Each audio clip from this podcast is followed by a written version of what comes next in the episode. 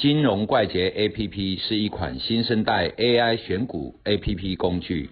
以下节目是由金融怪杰 APP 独家赞助。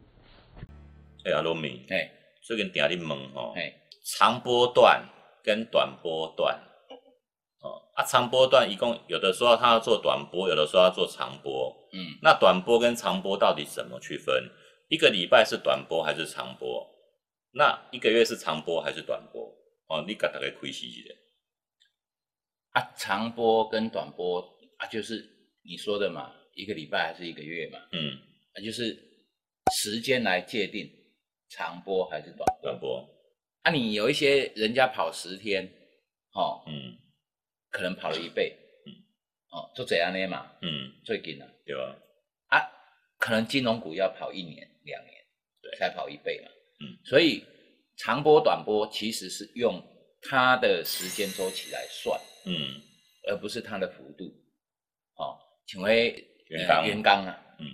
十外块涨到八十外，哦，十几块涨到八十几，八倍，嗯，啊，像这种八倍，它跑多久也不会很久，几个月嘛，哦，对啊，啊，这三五个月里面，它可以跑个八倍，跟你有关系吗？没有，为什么？你没有部位在里面，嗯所以你在十几块可以预测到它涨到八十嘛，那么买出嘛爱买来买嘛，对吧？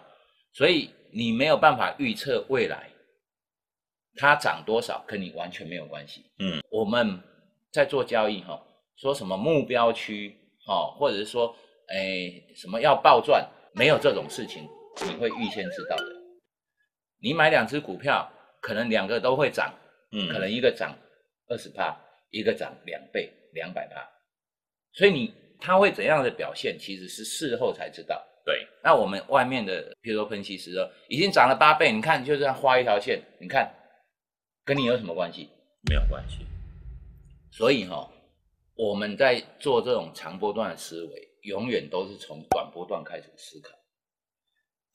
假设譬如说它的基本面不错，嗯或者是说题材不错，转机股，哦，业绩爆发，哦，或者是说像什么转单啊，干什么，嗯这些有基本面的因素在里面，很可能它在之前就已经在发动，嗯，因为公司的内部人一定比你还早知道嘛。对，短波段哈、往一边走，哎，你发现它够强，你就可以留下来作为长波段嘛。嗯如果说我今天一只股票，哎，已经做了五天而已，赚了三十趴，它后面还有没有？一定有的嘛，一定有。因为这种会这么强势的股票很少见。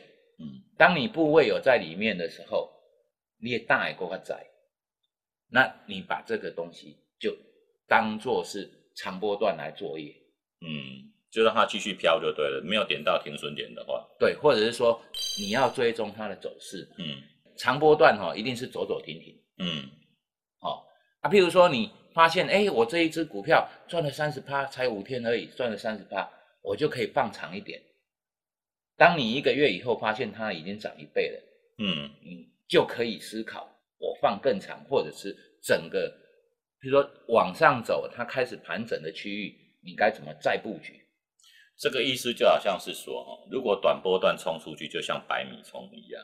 哎，那如果长波段，我就是像跑马拉松，跑马拉松要干嘛？要配速，对，什么时候该快慢下来，哦，有一定的配速。所以我们做长波段也又起料，开始震荡起来，叫个 U，对。啊，只是看震荡幅度多少。对。啊，但是你你不是一开始你就假设自己要跑马拉松吗？对啊，所以你要先冲刺，冲刺出去之后，你发现，哎，你的速度够快，立根招得一点，嗯。你就保持你的速度，嗯。把它变成马拉松的走法。嗯，所以短波段就是长波段的一个基石啊。就是哦。每个短波段累积起来就变成一个长波段。对对对，所以你也看哈、哎，一波，譬如说走个十几天，然后开始盘盘盘。嗯。盘，一个月，哎，又走一波，再走十几天，好、啊，盘完了之后会缓盘缓盘缓盘，最后急拉主升段出来。嗯。啊，这种就是所谓的什么邪恶的第五波啦，那种嗯。都跑出来，那个都是骗人的定义，第几波第几波都是骗人的，因为嗯你是事后才知道的。对，他跑出来，你可以定义他说他是第五波。我们假设哈，阿西利做引导，我看到你这熟悉的啦，啊，嘿这可能啊 我举例错误，嗯 可不用你做引导哎，我看到你，我可以形容你，阿西眼睛大啊，然后脸长怎样，我可以形容你的高矮嗯胖瘦，哦，那这可以形容。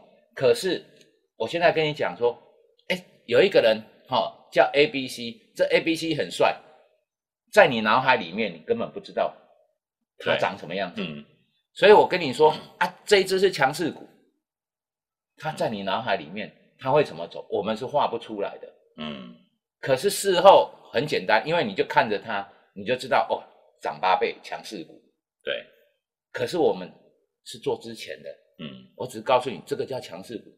那强势股都是从一段一段累积起来，对。重点你要建立部位。对，啊，你没有建立部位，这强不强跟你没有关系。所以我们出发点都是用短期的一个短波段来思维，建立部位之后再来调整，要加码要减码，适不适合做长，